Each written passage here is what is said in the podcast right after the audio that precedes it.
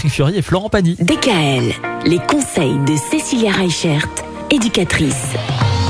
L'enfant qui suce son pouce, on le disait, c'est tout à fait naturel, c'est presque normal, c'est pas grave, il y a quelques inconvénients quand même.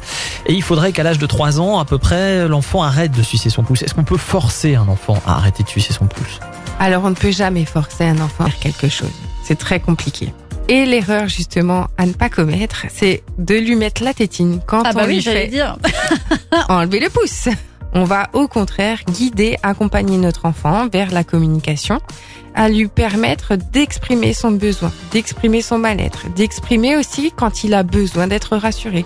Lui faire comprendre que voilà, on n'a pas forcément besoin du pouce pour s'endormir, mais que on peut commencer la relaxation, la méditation, on peut avoir besoin de câlins, on peut avoir besoin de bisous. Tout ça, ça va permettre à l'enfant d'être conditionné pour ne pas qu'il soit justement dans cet état de stress qui lui demandait cette succion. Alors ça ne va pas s'arrêter du jour au lendemain parce que c'est un temps transitionnel.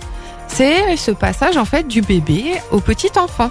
Et ce qui va être important, c'est que justement on le guide et qu'on l'accompagne et surtout pas qu'on le fasse culpabiliser.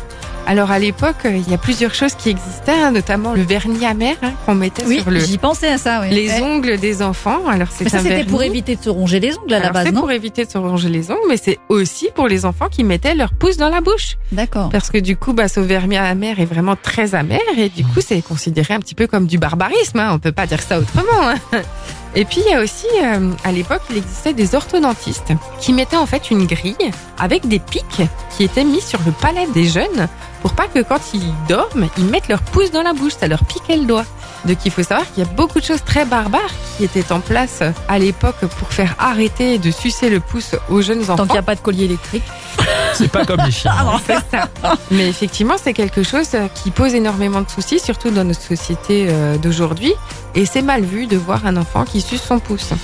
Et puis, ce qui va les faire arrêter aussi tout seuls, c'est en fait quand ils arrivent à l'école maternelle, et ben souvent après, ils ont certaines moqueries de la part de leurs camarades. Donc du coup, ben petit à petit, naturellement, ils vont aussi arrêter de sucer leur pouce. Mm. Bon, en tout cas, on disait, on ne passe pas du pouce à la tétine, on ne passe pas non plus de la tétine au pouce. Mais finalement, est-ce que de l'un ou de l'autre, il y en a un qui est mieux Ah, pour les la- enfants ça, c'est la vraie question. Pouce contre tétine, tétine contre pouce, match demain. DKL. Retrouvez l'ensemble des conseils de DKL sur notre site internet et l'ensemble des plateformes